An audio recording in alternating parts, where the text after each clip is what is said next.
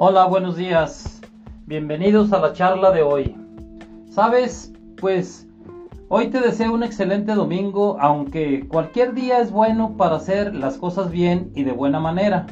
Con amor sobre todo hacia el prójimo. Por ello te deseo que el día sea propicio para ti y todos los seres humanos para reconciliarnos con Dios. Son tiempos de hacer un alto en el camino y retomar aquello que nos dejó Jesús el Señor en su enseñanza. Amar a Dios por sobre todas las cosas y amar al prójimo como a ti mismo.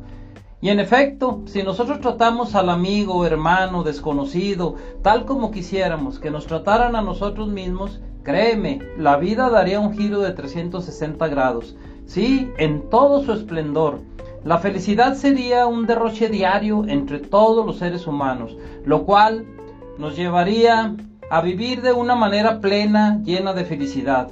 No tendríamos que estar cuidándonos de nadie, ni de los ladrones o de la misma autoridad que ejerce su poder de modo equivocado.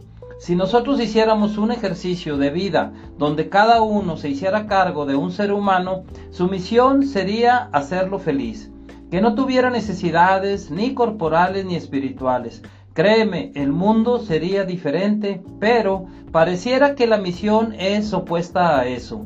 Y fuera a ser infeliz a tu vecino, a tu hermano o a tu compañero de trabajo, sí a tu prójimo, y es ahí donde surge la envidia, la discordia, y empiezan a manifestarse síntomas de animadversión hacia los demás y al friccionarse por cualquier cosa se llega a extremos de odios, rencores, golpes y hasta asesinatos.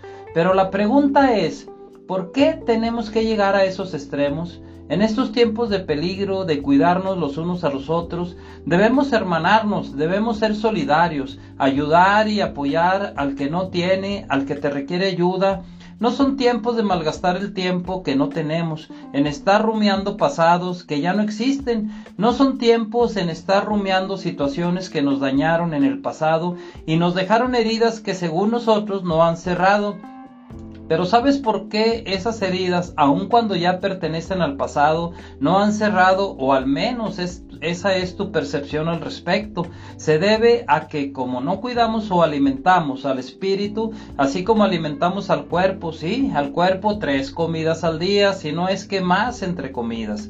El ser humano se debilita ante las adversidades, el ser humano se debilita ante las tentaciones y busca siempre trascender en poder o económicamente a costa de los demás, sin importar el daño que les cause a todo aquel que se le puso enfrente en oposición a lo que él hace o hizo, solo con fines de lucro personales, sin importarle a quién dañó, sin importarle quién se quedó sin sustento, casa o cobijo, pues al estar el espíritu débil, por no atenderlo como al cuerpo, se pierden los buenos sentimientos, no hay amor al prójimo, no hay signos de buena voluntad para ayudar en vez de maltratar. Es entonces cuando empiezan las desavenencias, los daños directos y colaterales, después hasta empresariales y, por qué no, guerras entre países. El pueblo contra el gobierno, el gobierno contra el pueblo, haciéndose rico a costa del pueblo. La policía, en lugar de que la veamos como una ayuda, como nuestros protectores, pareciera que nos tenemos que cuidar más de ellos que de los ladrones, porque ahora hasta en contubernio están. Qué triste que todo esto se vea en este panorama tan negro o gris, y todo por no llevar a cabo lo que pareciera tan simple y sencillo, tratar a los demás como te gustaría que te traten a ti mismo. ¿Acaso eso es pedir de más? ¿Acaso eso es una locura? ¿Acaso eso es un desliz? ¿O acaso eso es tan difícil? ¿O por qué cuando nos toca a nosotros las de al revés? Que nosotros seamos los ofendidos, los dañados, a los que nos maltraten, nos roben o nos asesinen a nosotros o a alguien de nuestra familia, ahí sí se convierte todo en una injusticia. Bien dice el dicho, el buen juez por su casa empieza.